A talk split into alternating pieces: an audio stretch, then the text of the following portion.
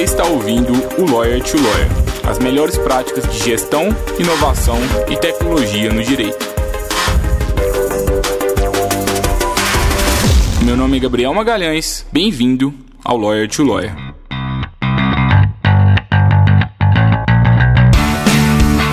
Olá, advogado, olá, advogada, seja bem-vindo, seja bem-vinda a mais um Lawyer to Lawyer da Free Law. Meu nome é Gabriel Magalhães e é um prazer estar aqui com vocês novamente.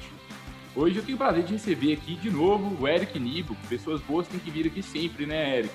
Um prazer estar recebendo o Eric da Beats Academy. É, a gente está chegando aqui na, na, data de gravação desse episódio, né, no final de 2020, e um dos temas mais comentados na advocacia em 2020, já em 2019, cada ano com, com mais força, né? É o legal design.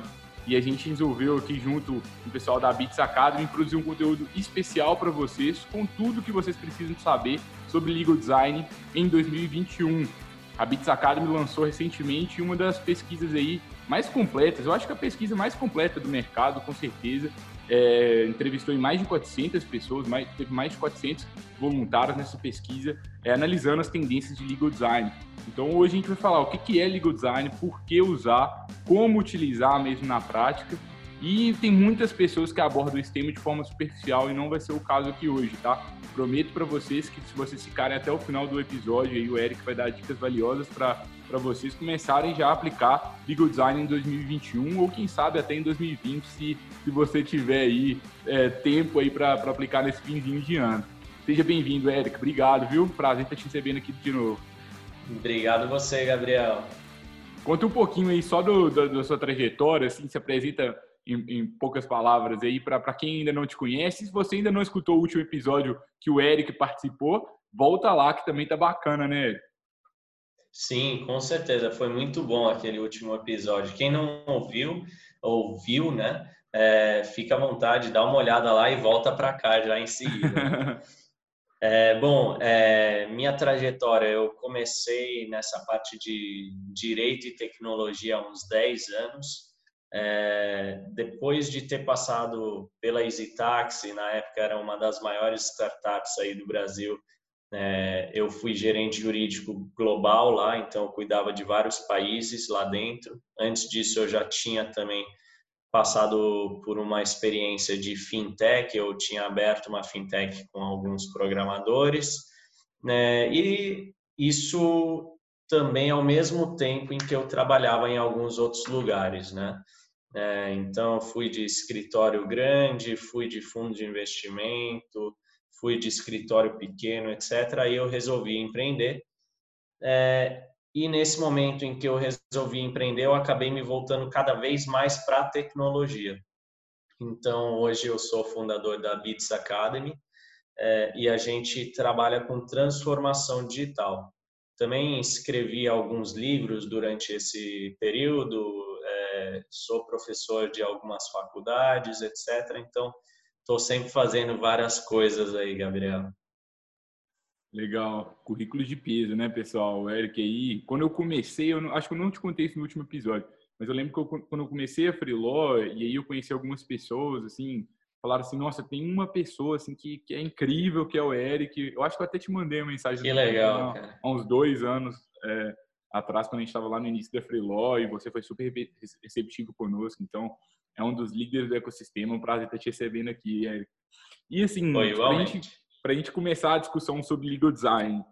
É, qual que é a diferença, assim, de... Falam visual law, legal design... É, qual que é a diferença de um design normal, assim, de, de do design que foca na experiência do usuário para o legal design?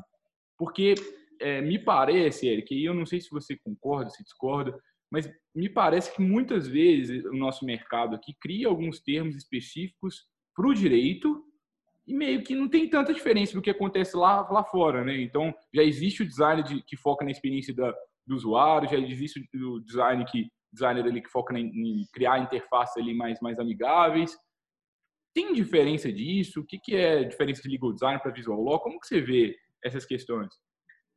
Cara, muito boa pergunta. É, eu acho que você tocou num ponto crucial, é até um dos pontos que a gente toca no livro que a gente vai lançar agora, provavelmente no final do ano. É, e, e aí um dos exemplos que a gente dá é de um de um produto chamado Juicy Salif, né? É, então é um, um espremedor de laranja que foi criado, só que ele é muito bonito é, e ele foi usado como objeto de decoração, porque ele não era funcional para espremer uma laranja, né? É, então aí você tem uma questão importante de design aí, que é o design deve ser funcional, deve pensar no usuário ou é só estética? Então, é, a gente parte de uma premissa, assim como muitos, de que uma coisa é arte, outra coisa é design. Então, a gente precisa separar essas coisas. E aí, quando a gente foca em design, o design tem que considerar essa experiência do usuário ou ser criado para um usuário. Eu não vou tirar da minha cabeça um produto que não serve para ninguém. Então, eu preciso levar isso em consideração. E aí a gente fala do design centrado no humano ou design centrado no usuário, porque eu preciso, de alguma forma, considerar ele como centro do desenvolvimento. Afinal, é ele que vai usar aquilo. Então, a palavra design significa concepção de um produto ou serviço. Então, é essa a ideia por trás do design, não é exatamente desenhar, né? É concepção de um produto ou serviço. E aí, como a gente está falando dessa concepção, de alguma forma eu preciso prototipar, criar um protótipo desse produto ou serviço. E aí entra essa questão de desenho, né, um rascunho e depois a melhoria disso para garantir que seja um produto acabado. É, e aí tem um terceiro elemento que é o visual law. Então aí eu derivo de design para uma área específica que é o legal design e o legal design está dentro de information design, que é o design da informação. Como que eu vou passar informações para as pessoas. O visual law, ele ele defende, teoricamente, as pessoas que defendem o visual law defendem que é, se trata só de uma abordagem utilizando recursos visuais.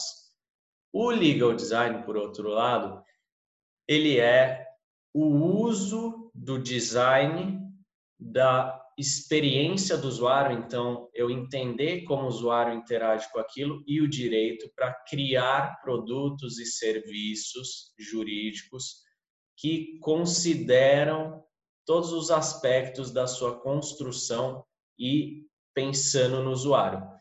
Então, aí, quando a gente está falando de legal design, então a gente tem esse aspecto visual também, mas para um propósito. E esse propósito é servir ao usuário. Agora, o que, que eu critico e que eu não gosto na definição de visual lá é só recurso visual? Cara, então eu posso fazer qualquer rabisco ali e não tem serventia nenhuma, ou não é focado para melhorar a experiência do usuário, então não serve. Então é arte. É, e é isso que muitas pessoas do mercado acabam criticando. Ah, é só fazer desenho, então, na petição, é só fazer cor num contrato, então estou fazendo visual law, legal design. Não, não é isso. E aí, na minha opinião, se a gente tem as pessoas do visual falando, não, mas isso serve para um propósito que é para esclarecer melhor para o usuário, pronto. Aí voltou para o legal design, não é visual law. Então, não preciso fazer essa distinção entre visual law e legal design, porque no legal design é indissociável essa questão visual, porque é ela que auxilia o usuário, e se o visual law pretende de alguma forma melhorar essa experiência do usuário, ele deixa de ser o que, que o pessoal defende, que é algo diferente de legal design e volta a ser legal design. Então, na minha concepção, não faz muito sentido essa distinção. E assim, é, é, se a gente for comparar um designer, um UX designer, né, que é esse designer que fora da advocacia foca na, na, na experiência, na experiência do usuário, pensa muito nisso, versus um legal designer, tem diferença prática? Digo assim, se eu estou querendo contratar alguém para um projeto meu, Se eu busco um, UX designer aqui para me ajudar, algum designer que tem experiência com isso, em produto mesmo, ele vai conseguir atender bem o escritório de advocacia, no seu, no seu entendimento, ou realmente é bem peculiar a diferença? É, eu acho que é peculiar porque quando a gente fala legal design, a gente está qualificando, né? A gente está colocando que é na área jurídica. Qual que é o problema de eu pegar um designer ou UX designer é, para a área jurídica, mas que não atua nela? Ele não tem o conhecimento dos efeitos que alguns dos recursos que ele vai utilizar têm dentro da área jurídica. Então, de repente, ele fala: ah, vamos tirar esse texto aqui que não está legal. Pronto. Aí, aquela frase que tinha uma importância jurídica já não faz mais sentido. Ou então, vamos tirar isso aqui daqui e colocar lá no final. Talvez não tenha um sentido lógico, por exemplo, para um juiz ou para alguém que está lendo um contrato, etc. Então, precisa ser alguém que entende como funciona esse ambiente jurídico, porque senão pode acontecer é, de essa pessoa eliminar algumas coisas ou colocar algumas coisas que não são aceitas. Se eu pensar em contratos, por exemplo, na lei às vezes tem é, os elementos básicos que precisa ter num contrato. E se de repente essa pessoa suprime um desses elementos, esse contrato deixa de ser válido. Uhum. Então a gente tem esse tipo de problema que é um pouco mais embaixo, né? Ou se eu for fazer um termo de uso, por exemplo, onde a gente tem visto muita gente aplicando legal design, é, e eu não sigo ali algumas estratégias para evitar processo por causa de falta de informação ou pensar em como o, uma área de saque recebe reclamações de clientes. Então, tudo isso é muito importante, porque a ideia do legal design é a gente melhorar a experiência do usuário. Quem que é o usuário? Não é só o cliente. O usuário é todo mundo que interage com aquele documento ou serviço jurídico. Então, eu tenho que pensar nos departamentos de uma empresa ou de um escritório que lidam com aquele documento. Preciso pensar no receptor final, que é o cliente às vezes ou não. Preciso pensar em outros stakeholders, né? Então, todo mundo que é afetado por aquele documento. Então, tudo isso tem que ser levado em consideração. E aí, muitas vezes, um designer puro ou UX designer não vai saber como que aquele documento influencia ou impacta a vida de alguém, né? Então tem que ser um trabalho em equipe, né? Assim, não tem como Sim. a gente só pegar a tarefa e delegar e terceirizar, né? A gente tem que fazer parte ali, porque ainda que seja um UX designer especial, um legal design, né? Não sei se é exatamente esse é o termo que o mercado utiliza, né? É, isso ainda que seja, ainda que seja um legal designer, possivelmente a pessoa não vai ser advogado, ou, ou talvez sim, né? Mas é, é, é, importante que talvez o advogado daquele caso que está delegando aquela tarefa pelo menos no meu entendimento aqui até o momento, que ele também faça parte, construa, co-construa soluções. A gente não quer só passar a demanda para alguém e que ela volte toda bonita aqui com ilustrações, né? não é esse o objetivo. É, exatamente. Então, vou te dar um exemplo na nossa equipe. Na nossa equipe tem é, uma arquiteta, dois designers e dois advogados. Então, a gente toma esse cuidado para ter sempre um advogado lidando com as questões técnicas. Então, a gente faz, por exemplo, a gente começa com a limpeza do texto. Então, vamos eliminar tudo aquilo que não é essencial, tudo aquilo que é repetitivo. É, vamos mudar a forma de escrever, porque muitas vezes os textos estão escritos de uma maneira ruim, com uma linguagem arcaica e de difícil interpretação, é, uso de palavras ambíguas a gente muda tudo isso, aí a gente passa do advogado para o designer. E aí o designer vai poder aplicar algumas coisas. O que, que acontece? É, quando está na mão dos advogados, a gente começa a ver também, será que essa cláusula num contrato tem uma relação lógica com a cláusula seguinte? Ou então numa petição, será que esse argumento tem uma ligação lógica com o argumento seguinte ou não. Então a gente analisa essas técnicas de redação também e o próprio advogado também pode sugerir recursos de design para aquilo. Então, às vezes já vai para o designer é, com alguma indicação. É, e aí o designer vai analisar aquilo, vai ver se ele entende. Então, a gente faz esse teste também. Ah, vamos ver se os nossos próprios designers entendem esse texto. Porque é uma boa prova de fogo, né? Então, se eu estou falando que uma pessoa leiga precisa entender, eu preciso ter certeza que o meu designer entende. É, e aí eles vão analisar o que, que faz sentido, o que, que não faz sentido e como trazer elementos de design que auxiliem na compreensão daquele documento, é, ou então que estimulem certos comportamentos do usuário. Isso a gente também pode fazer. Então, é o que, a gente chama de nudge. É, nudge em inglês significa empurrãozinho. Então, a gente dá esse empurrãozinho para que a pessoa tome uma determinada ação que a pessoa quer que seja tomada a partir do documento. Uhum. Não, legal. Então, assim, pessoal, para vocês começarem a escutar ou assistir esse episódio pensando só na, nas artes, no, no, design, nas ilustrações, eu não sei se foi um balde de, de água fria, mas espero que não, na verdade, né? Porque é muito mais do que isso, sabe? Isso é a visão superficial mesmo é, do, do, do design, isso é bem bacana que o Eric traz se a gente for pensar assim conceitualmente, assim, se a gente for definir assim, uma frase, o legal design seria o quê? Assim, seria design é, melhorar a experiência do, do interlocutor ali? É, eu gosto de falar que o legal design é a aplicação de princípios de design e princípios de experiência do usuário para documentos ou serviços ou produtos jurídicos. Então, eu gosto de definir dessa maneira, porque aí a gente consegue abarcar tudo, né? Então, qual que é o objeto principal? É o produto jurídico. E o produto é serviço ou documento. É, e aí a gente fala como que a gente faz isso? Por meio da aplicação de princípios de design e de experiência do usuário.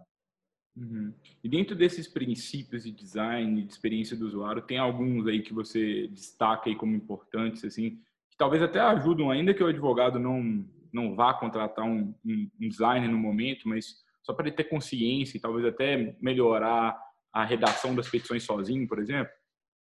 Lógico. Você tem, por exemplo, a metodologia de design thinking. É, então, isso é bem diferente, né? O design thinking é uma metodologia de resolução de problemas ou de criação de produtos, tá?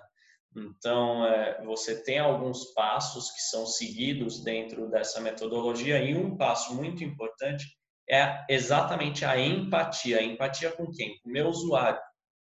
Então, eu me coloco na posição do usuário para entender como que seria o efeito daquilo que eu estou criando nele. Ou quais que são as necessidades que ele, que ele tem. E aí eu vou construir esse produto em cima dessa noção. Então, esse é um elemento importante na metodologia. É, depois disso, a gente tem também como que cores, linhas, fontes e outros recursos é, gráficos podem influenciar ou impactar o meu usuário. E aí, por último, como que as pessoas se comportam? Então, aí a gente entra na área de UX, na né? experiência do usuário como que é a experiência do meu usuário, como ele se comporta. E aí entra uma questão muito importante que as pessoas geralmente não fazem e não gostam de fazer, que é pesquisa. Então, eu preciso pesquisar como que as pessoas se comportam. Então, já existem algumas pesquisas, né, fora do legal design, fora da área de legal design. Então, existem pesquisas neurológicas, pesquisas de design, pesquisas de UX, e é, agora está começando, ainda de forma incipiente, as pesquisas no legal design. E aí um exemplo é essa pesquisa que a gente fez recentemente. Conta um pouquinho para a gente aí da, da, pesquisa de vocês. O que, que vocês aprenderam? Né? Foram, foram, muitos voluntários. Quais foram as conclusões? assim? É, e eu acho que eu li a pesquisa e fiquei surpreso assim com os resultados. Aliás, surpreso não, né? Porque muitas coisas é, meio que estão até escancarando que já era que, que todo Esperado, advogado já deveria, né? é, assim, mas o que, quais são os benefícios assim do legal design, por que utilizar é, e como que a pesquisa embasa isso também, sabe? Legal. É, a pesquisa foi muito legal. É, a gente partiu de uma premissa de que a gente tinha que entrevistar muita gente para realmente dar corpo, né? Não adianta eu entrevistar 10, 20 pessoas tal. A gente não queria isso, porque a gente vê muitas pesquisas entrevistando poucas pessoas e expandindo isso para o geral, como se aquilo fosse uma norma, né? Então a gente falou, cara, vamos tentar entrevistar o máximo possível de gente dentro de um mês. É, a, a única questão é, a gente não utilizou alguns métodos científicos que são considerados é, bons para justificar uma pesquisa. Então, isso ainda falta na nossa pesquisa, né? Então, tem alguns modelos usados pela academia, que é regressão linear e não sei o que, que são métodos estatísticos para validar algumas questões. Então, a nossa pesquisa é inteiramente baseada na interação com os entrevistados, tá? Então, acho que esse é um aviso importante da gente fazer. E aí foram 463 voluntários de 20 estados diferentes. E aí esses 20 estados separados nas cinco, cinco macro-regiões que a gente tem no Brasil, né? Nordeste, Sul, Sudeste, Norte, Centro-Oeste. É, a gente separou esse grupo de 463 voluntários em três grupos. O grupo controle, que representaria como uma pessoa normal lê um documento um grupo de advogados, porque a gente entende que essas pessoas têm um tipo específico de entendimento, eles já lidam com documentos todo dia, então a interação com os documentos acaba sendo diferente. E um grupo de leigos, são aqueles formados por qualquer outra coisa que não direito, tá? E aí a gente dividiu a pesquisa em duas fases. A primeira fase foi é, uma série de perguntas em relação a preferências quanto ao design, etc. A segunda fase, a gente colocou um contrato para eles lerem, e atrás desse contrato tinha um algoritmo que analisava como eles liam. Tá? Então, a, esse algoritmo ele mapeava quando a pessoa dava zoom ou clicava ou fazia o scroll down, né, que é para descer, onde que movia o mouse ou o dedo na tela, etc. Então aí a gente tem dois tipos diferentes de resultados, né? Um relacionado à preferência e outro a como as pessoas é, como as pessoas lidam com o documento. Então a gente viu algumas coisas, a gente já tinha algumas hipóteses que a gente achava e, e algumas delas foram confirmadas. Então, quando a gente olha para o grupo de controle, a gente colocou, por exemplo, vários botões iguais numa tela e pediu para as pessoas clicarem no botão, falando é, qual deixa mais confortável para você concordar com um contrato online. Lógico que em nenhum lugar você vai ver quatro botões assim é, na mesma página para concordar. Mas qual que era a ideia? A gente entender qual que é a tendência da pessoa. Ela clica em qual botão. E a gente tinha uma hipótese, ah, vai clicar mais no primeiro. E foi exatamente isso que aconteceu. Isso dentro do grupo controle, tá? Quatro botões iguais.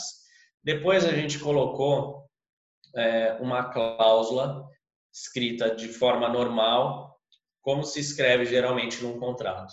Em seguida, a gente colocou uma cláusula que ocupava metade do espaço, quase, e tornou o texto um pouco mais objetivo e pediu para as pessoas indicarem qual das cláusulas teria uma leitura mais fluida. Então, a, a palavra fluida também depende da interpretação das pessoas, mas é basicamente a facilidade da leitura, etc. Então, é, a maioria das pessoas, então 64%, escolheu a versão mais curta ali em termos de extensão da linha, né? É, depois a gente viu também se as pessoas acham que é mais claro um texto, um infográfico explicando o texto, ou os dois juntos.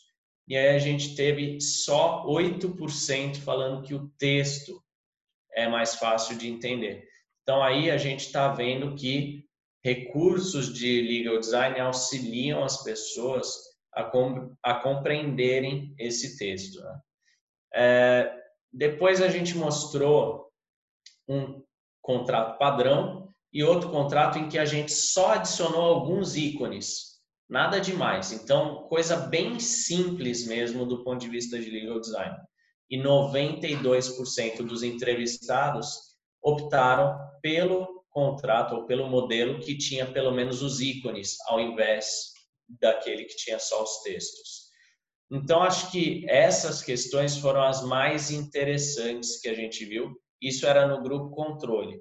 É, ou seja, como que a gente analisa quem é, quem lê as coisas de uma forma normal, né? Como que as pessoas leem essas coisas. Depois a gente começou a dividir entre advogados e leigos. E aí a gente viu, por exemplo, que no grupo é, que nos grupos, basicamente, a pessoa tendia a clicar no botão verde quando era para concordar com alguma coisa. É, a gente viu também que a maioria coloca vermelho para não concordar com alguma coisa. É, e aí os outros elementos acabaram se repetindo nos outros grupos, né? igual aconteceu no grupo controle. O que, que a gente viu também é que o padrão de leitura do documento, aí voltando para a fase 2, né, em que a gente botou aquele algoritmo atrás do documento, a gente viu que o padrão de leitura do documento lido por advogados e por leigos é diferente.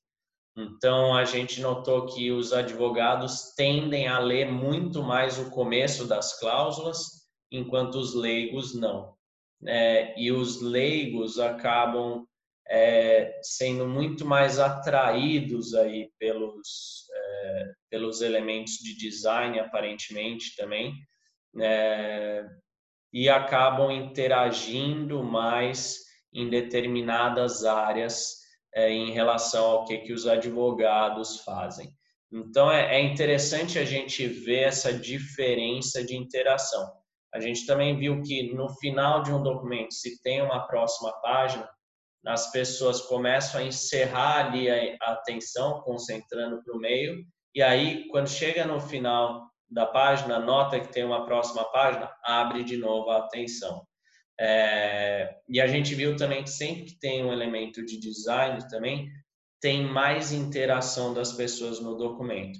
Aí pode falar o que, que for, é, a gente especula né, que isso traz uma maior atenção das pessoas para o documento, porque se tem mais interação, alguma coisa está acontecendo. A pessoa está clicando, está dando zoom, seja lá o que for, então existe mais interação, a gente acaba entendendo que existe maior atenção no documento quando existe recurso de legal design. É, então, é mais ou menos isso que a gente extrai dessa pesquisa. A ideia era, é, pelo menos, começar um pouco desse estudo no Brasil, é, para a gente poder ter outras pessoas analisando isso, fazendo outras pesquisas, porque isso é importante para consolidar esse tipo de estudo. Né? Eu acho que a pesquisa escancara coisas que a gente, algumas é, aliás, grande parte das questões, né, do, dos problemas de que a gente aponta hoje com o legal design, são questões que são os, talvez os maiores problemas do, do poder judiciário, do, da advocacia como um todo, né? Hoje as pessoas não entendem os seus direitos, as pessoas não entendem o que, que o advogado fala, tem um desnível muito grande de informação. A gente tem uma profissão aí, por muito tempo, latim era muito comum, hoje está caindo ainda, mas muitas pessoas insistem em utilizar juridiquês em excesso, uma escrita que só advogados é, entendem, petições gigantescas que, ok, a gente pode até reclamar que muitas vezes os magistrados não leem as petições e de fato não leem, mas ao mesmo tempo vão facilitar o trabalho do magistrado, porque assim não tem condição Exato. de ficar lendo isso tudo, sabe? Então a gente tem problemas que estão na cara de todo mundo aí, só não está vendo quem não quer. E está mudando. O legal design é, é algo que está trazendo uma nova perspectiva. A, pesquisa da Bits Academy ela escancara várias dessas coisas e também pela pesquisa a gente já começa a ter algumas algumas ideias, né? Que você mesmo sozinho já pode começar a mudar aí na, na forma que você faz petição, na forma que você faz contrato, ou você pode já pensar em um investimento talvez maior de começar a contratar algum legal designer aí para atuar junto com vocês. O link para pesquisa aí da Bits Academy está aqui na descrição do episódio, seja onde você estiver assistindo ou escutando. É, recomendo muito que você leia com calma aí. É, são, salvo engano, mais de 10 páginas, né, Eric? É, é são, são exatamente 10. São 10 páginas, exatamente 10 páginas de muito conteúdo para vocês. Tem uma introdução ali, um pouco teórica ali de, de teórica e prática, na verdade, né? Para nivelar, né? Para nivelar. Entender. Então, acho que vocês vão gostar bastante desses, desses documentos. E, Eric, eu queria saber, assim, ok, entendemos os benefícios, entendendo, entendemos a importância. É, agora, quais exemplos que a gente tem de aplicação? Aonde que a gente aplica? Aplica em petição, aplica em contrato de honorários? É, por onde começar? Assim, quais são os diferentes tipos assim, de aplicação que você vê na prática? Cara, tem aplicação para tudo, tudo dentro do ambiente jurídico. Então, eu vou dar alguns exemplos aqui. Quando a gente olha para o exterior, em Nova York aplicaram para explicar uma lei referente a vendedores ambulantes. Então, esses vendedores ambulantes eh, muitas vezes tinham uma baixa capacidade de interpretação de texto ou de entendimento do que, que diz a lei, e eles desenharam como que essas pessoas precisavam é, fazer a sua atividade, né? Esse é um negócio chamado Street Vendor Project, tá? Então tá disponível aí no, se procurar no Google. É, na África do Sul, um cara muito bacana é, criou um contrato para os agricultores, né, para os catadores de laranjas dentro de uma fazenda eh, de cítricos, né? porque essas pessoas também tinham baixa escolaridade e não entendiam os documentos. Então ele fala, até a gente fez uma entrevista com ele e ele fala, pô, muitas vezes essa galera tinha que confiar no patrão que ele era obrigado pela norma, né, a explicar direito um contrato para seus funcionários que deveriam assinar aquilo. Então, olha que loucura. A lei fala que essa pessoa tem que explicar claramente para o seu empregado o que está escrito ali. Então, eu estou confiando cegamente no meu patrão. É, e eu não tenho essa autonomia de decisão. Então, o que, que ele fez? Ele criou o que, que ele chama de comic contract, que é um contrato no formato de um quadrinho. Então, história em quadrinho. E aí ele diz que as pessoas tiveram uma aceitação muito maior é, e gostaram daquele contrato. Então, ele está trabalhando muito nessa questão de acesso à justiça. Justiça não é só eu ir para o tribunal, é eu realmente poder exercer os meus direitos. Então, aí tem dois casos muito legais. É, então, isso é para entender normas que regem o nosso cotidiano, a nossa vida pública. É, além disso, a gente pode aplicar para contrato, e isso é muito mais óbvio, né? Então, a gente pode aplicar para contratos, pode aplicar, a gente já aplicou, tá? Em documentos societários. Então, a gente aplicou para um cliente que ele faz é, um programa específico com crianças né, para que elas atuem de alguma forma com um tipo societário. E aí a gente tinha que explicar um contrato social ou estatuto social para crianças. Então, olha que loucura, né? E aí a gente teve que aplicar legal design para eles entenderem.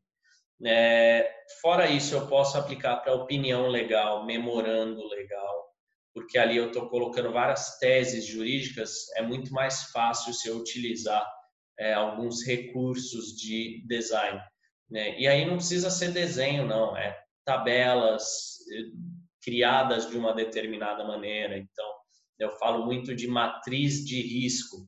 Se a opinião legal ou memorando é criado para uma tomada de decisão, então vamos utilizar matriz de risco para resumir ali os riscos e, a, e facilitar a tomada de decisão. Tem também petições, então dentro da área contenciosa isso funciona muito. A gente está vendo até alguns órgãos como Banco Central, CVM, etc., utilizando para explicar as próprias normas para quem é o, o, o, receptor daquela norma. Né? Então, assim, dá para aplicar para tudo, tudo, tudo mesmo. É uma coisa que eu gosto, eu gosto de dois exemplos. O, o The Legal Design Lab lá de Stanford, eles têm muitos exemplos lá é, tem um deles que, salvo engano, eles, eles constroem meio que o passo a passo de um processo e, enviam para a pessoa, sabe? Eu nunca vi nenhum escritório de advocacia fazendo isso especificamente, né? Mas especialmente quem trabalha pra é, com contencioso, para pessoa física ali, muitas vezes que tem muito, um volume alto de clientes, às vezes é difícil nivelar as expectativas, a pessoa não sabe o que é a primeira instância, a segunda instância, Exato. não entende o que é o processo de execução. Então, se na hora que a pessoa assina o contrato de honorários, a gente já entrega para ela, por exemplo, um mapa de onde estamos para onde vamos, acho que seria algo que provavelmente ia reduzir muito o número de, de ligações assim de escritórios. É, eu eu falo isso, né? Assim, com base no problema que eu vejo muito no mercado também, mas também com base um pouco nesse nesse exemplo aí do um dos exemplos que tem lá no The Legal Design Lab de Stanford, que é o berço aí do legal design, né? Surgiu. É uma surgiu das lá. principais expositoras mesmo, a Margaret Hagan, né? é, o, os, os, nomes assim dos autores aí o, o Érico vai saber bem melhor do que eu. Eu, eu sei mais superficialmente, né? Mas é, acho que é, é, sempre legal a gente beber direto na fonte. Eu gosto bastante disso. É em inglês, mas vai lá, coloca o Google Tradutor se você tiver dificuldade com a língua. Pode ser que, que vai dar para pensar também. Uma outra aplicação que eu gosto é assim, a partir do momento que eu entendi os princípios, entendi o princípio do, do design, é, e aí você está comunicando alguma coisa assim e você está vendo que está truncado, talvez assim é uma é uma informação que precisa ser visual, sabe? Talvez valha a pena contratar alguém pontualmente para fazer algo específico para você ali. E aí Isso. é um trabalho bem mais enxuto, digamos, né? Porque eu, eu já sei mais ou menos o que eu quero, tem menos pesquisa, é, é algo menos também, por outro lado, menos é, a gente não tem uma estratégia grande de legal design por trás, mas a gente pode fazer algumas pequenas ações pontuais.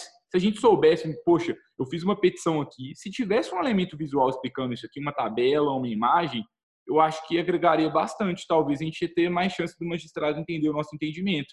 Vamos contratar alguém para fazer isso? Sabe? É, a gente fez um artigo há muito tempo na, na Freeló, né? E o nome do artigo é Por que, que toda petição deve ser feita em Word? Assim, é, por convenção, sempre é feito em Word, mas tem algumas coisas que você vai conseguir explicar de uma forma diferente. E aqui a gente não está defendendo de forma alguma aquelas petições assim, digamos, com muita informação, muita cor. Não é, não é, não é isso mesmo que a gente está defendendo. Mas, poxa, por que não trazer alguns elementos, alguns pequenos elementos visuais? Eu acho que isso é uma ótima forma de iniciar no legal design. Ah, estou sem orçamento, não quero contratar alguém por enquanto. Contrata alguns pequenos projetos, vê o resultado, vê se se, é, faz um teste aqui com uma tese específica do seu escritório e você contrata alguém para fazer uma imagem, vê se, se, se teve mais decisões favoráveis, vê se o magistrado comenta alguma coisa com você.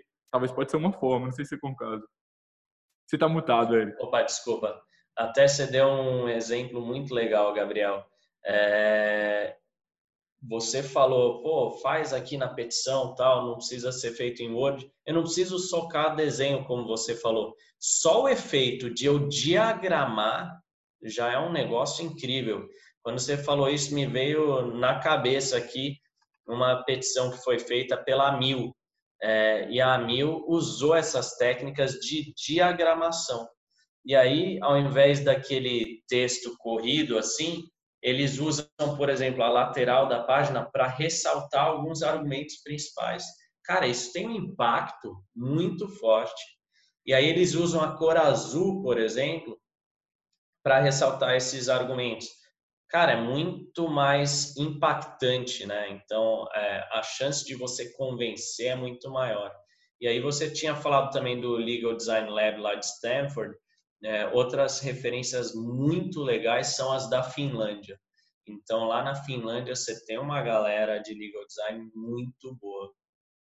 Uhum, legal. Uma coisa é, que eu, eu gosto também quando eu penso em legal design é pensar muito bem qual o objetivo que você tem ao aplicar aquilo. Por exemplo, se eu sou um escritório, estou no começo da minha carreira, meu objetivo é captar cliente, assim, você pode usar, claro, nas suas petições, sabe? Mas, na minha opinião, faz muito mais sentido que você utilize o legal design voltado para aquisição de clientes nesse momento do que voltado para melhorar ali, a efetividade das suas petições.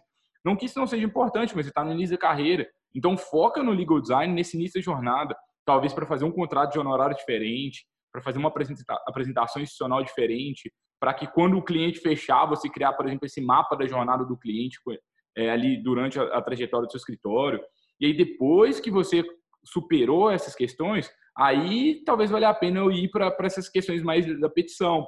É, tudo, óbvio, vai contribuir para que você consiga mais clientes, porque você vai ter uma visão mais. É, você vai ser diferenciado, vai ser diferenciada. É, o seu cliente vai, vai gostar ali do seu trabalho, provavelmente, porque poucas pessoas estão fazendo isso.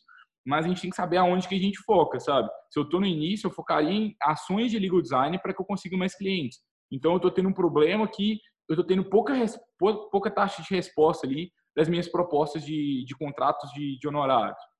Então, vamos fazer uma pesquisa, vamos entender por que está sendo pouca proposta, vamos ver aonde que entra elemento visual, aonde que talvez não vai ser um elemento visual, vai ser uma régua de contato.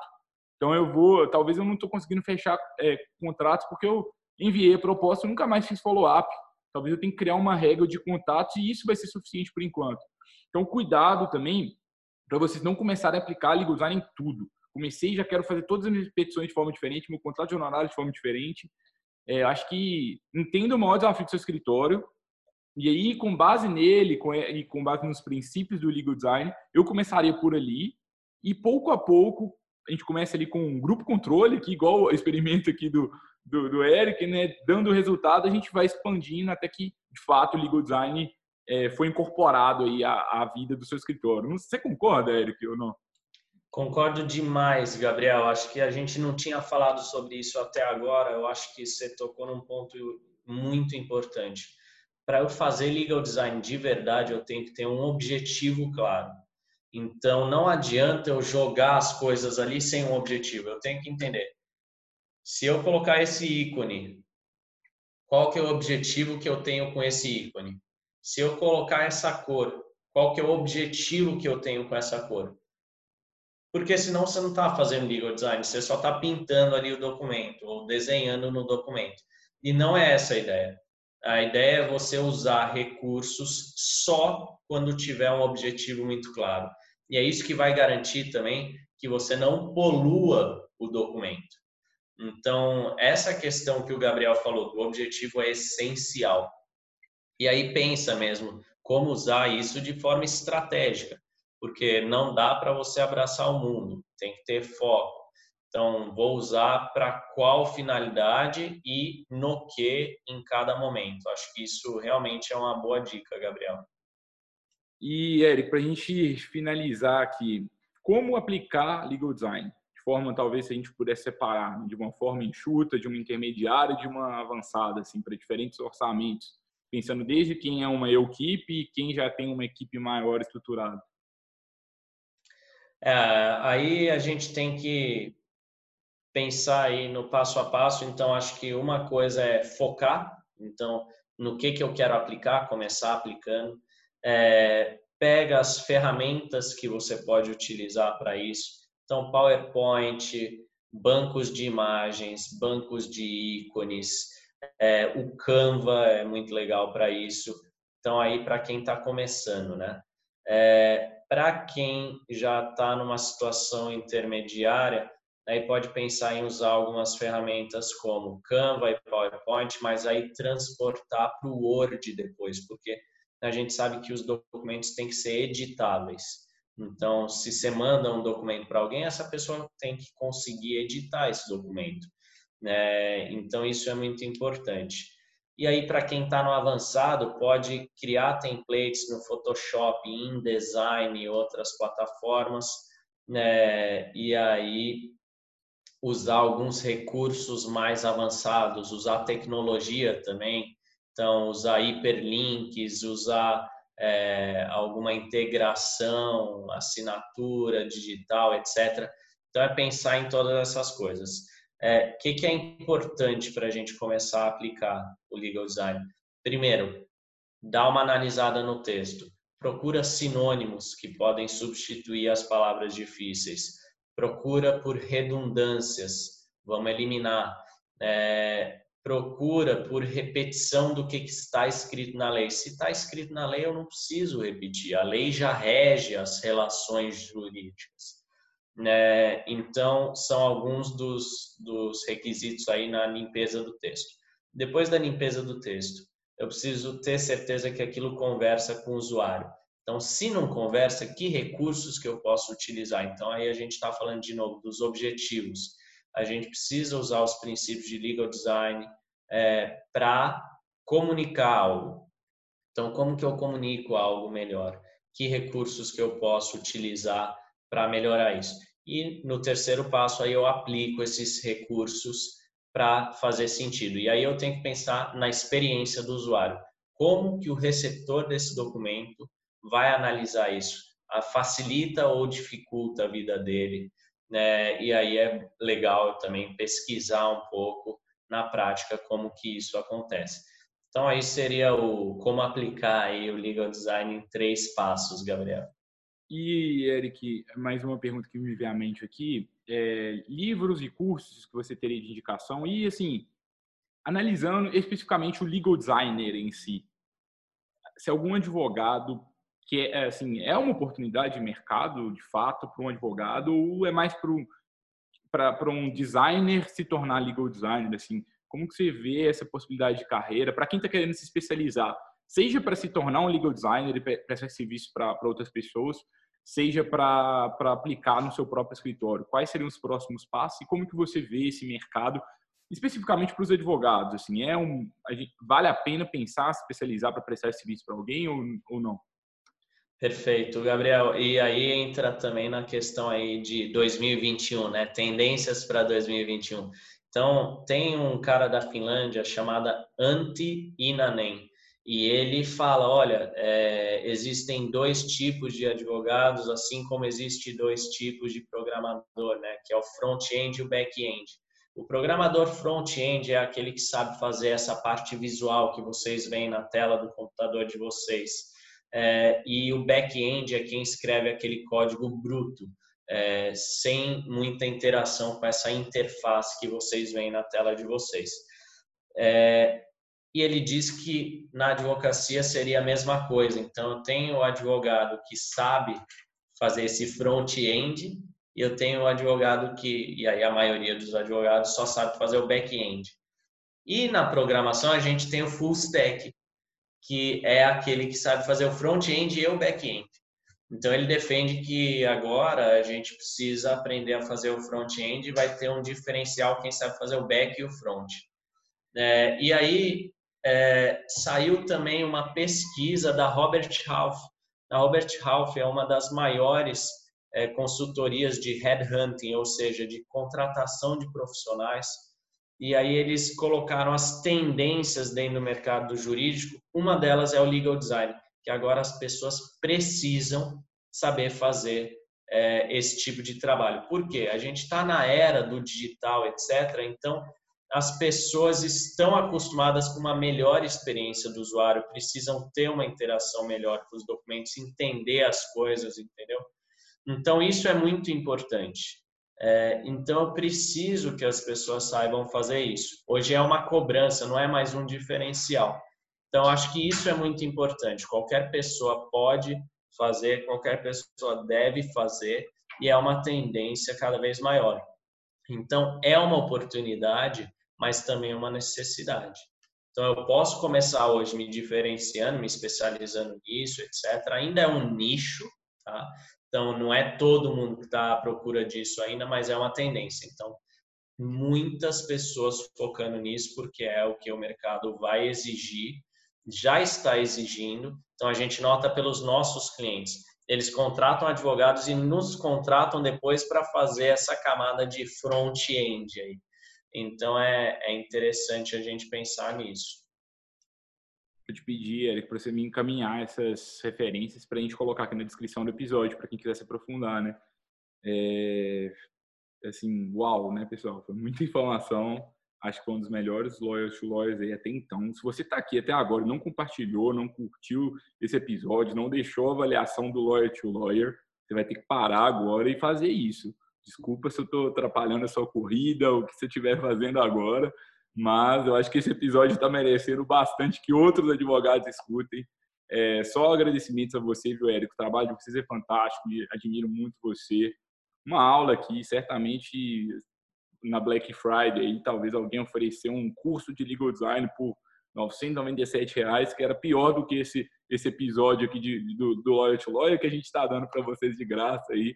Acho que espero de verdade que vocês tenham gostado. Compartilhem com outros colegas advogados. É, eu fico muito feliz de vocês estarem aqui até o final desse episódio, porque, poxa, se vocês estão aqui é porque realmente vocês acreditam nessa nova advocacia. E o impacto social que esse movimento vai gerar para todo mundo é muito bonito. Sabe, um dos maiores problemas que existem no mundo como um todo é a falta do acesso à justiça. E quando a gente tem o legal design aplicado à advocacia, é um dos grandes objetivos, é claro, é melhorar a satisfação do cliente, mas também é, abordar esses problemas grandes, esses problemas sociais grandes. Então, se vocês estão é, consumindo esse tipo de informação, significa que talvez a gente está um pouquinho mais próximo de, de combater esse aí, um dos maiores desafios aí da, da humanidade, né? Então, é, é, é, muito bonito o legal design, a gente precisa mais disso. A gente está acostumado com Netflix, gente está acostumado com o Spotify, a gente não está acostumado com experiência ruim de advogado. E, vamos combinar, vamos, é, a gente gosta de criticar muito advogado, mas não é só advogado, não. É todo tipo de prestação de serviço. Eu não aguento mais ir no médico e com essas experiências ruins de ficar esperando em sala de espera. Eu não aguento mais é, quase Ô, Gabriel, todo tipo de prestação de serviço, sabe? Cara, eu nem vou no médico para não ter a experiência ruim de ir lá, sabe? É toda prestação de serviço. A gente vai ter que melhorar. Tá, o movimento está acontecendo e quem está aqui certamente está se antecipando. Então, obrigado a todos pela audiência. Recados finais aí, Eric, os seus contatos, se as pessoas quiserem conhecer mais sobre a Bits Academy. E também, se faltou alguma pergunta aí, alguma conclusão que você traz aí, é, vamos fazer um, um recap aqui né, para a gente finalizar. Legal Design, o que, por que e como aplicar em 2021? Palavras finais.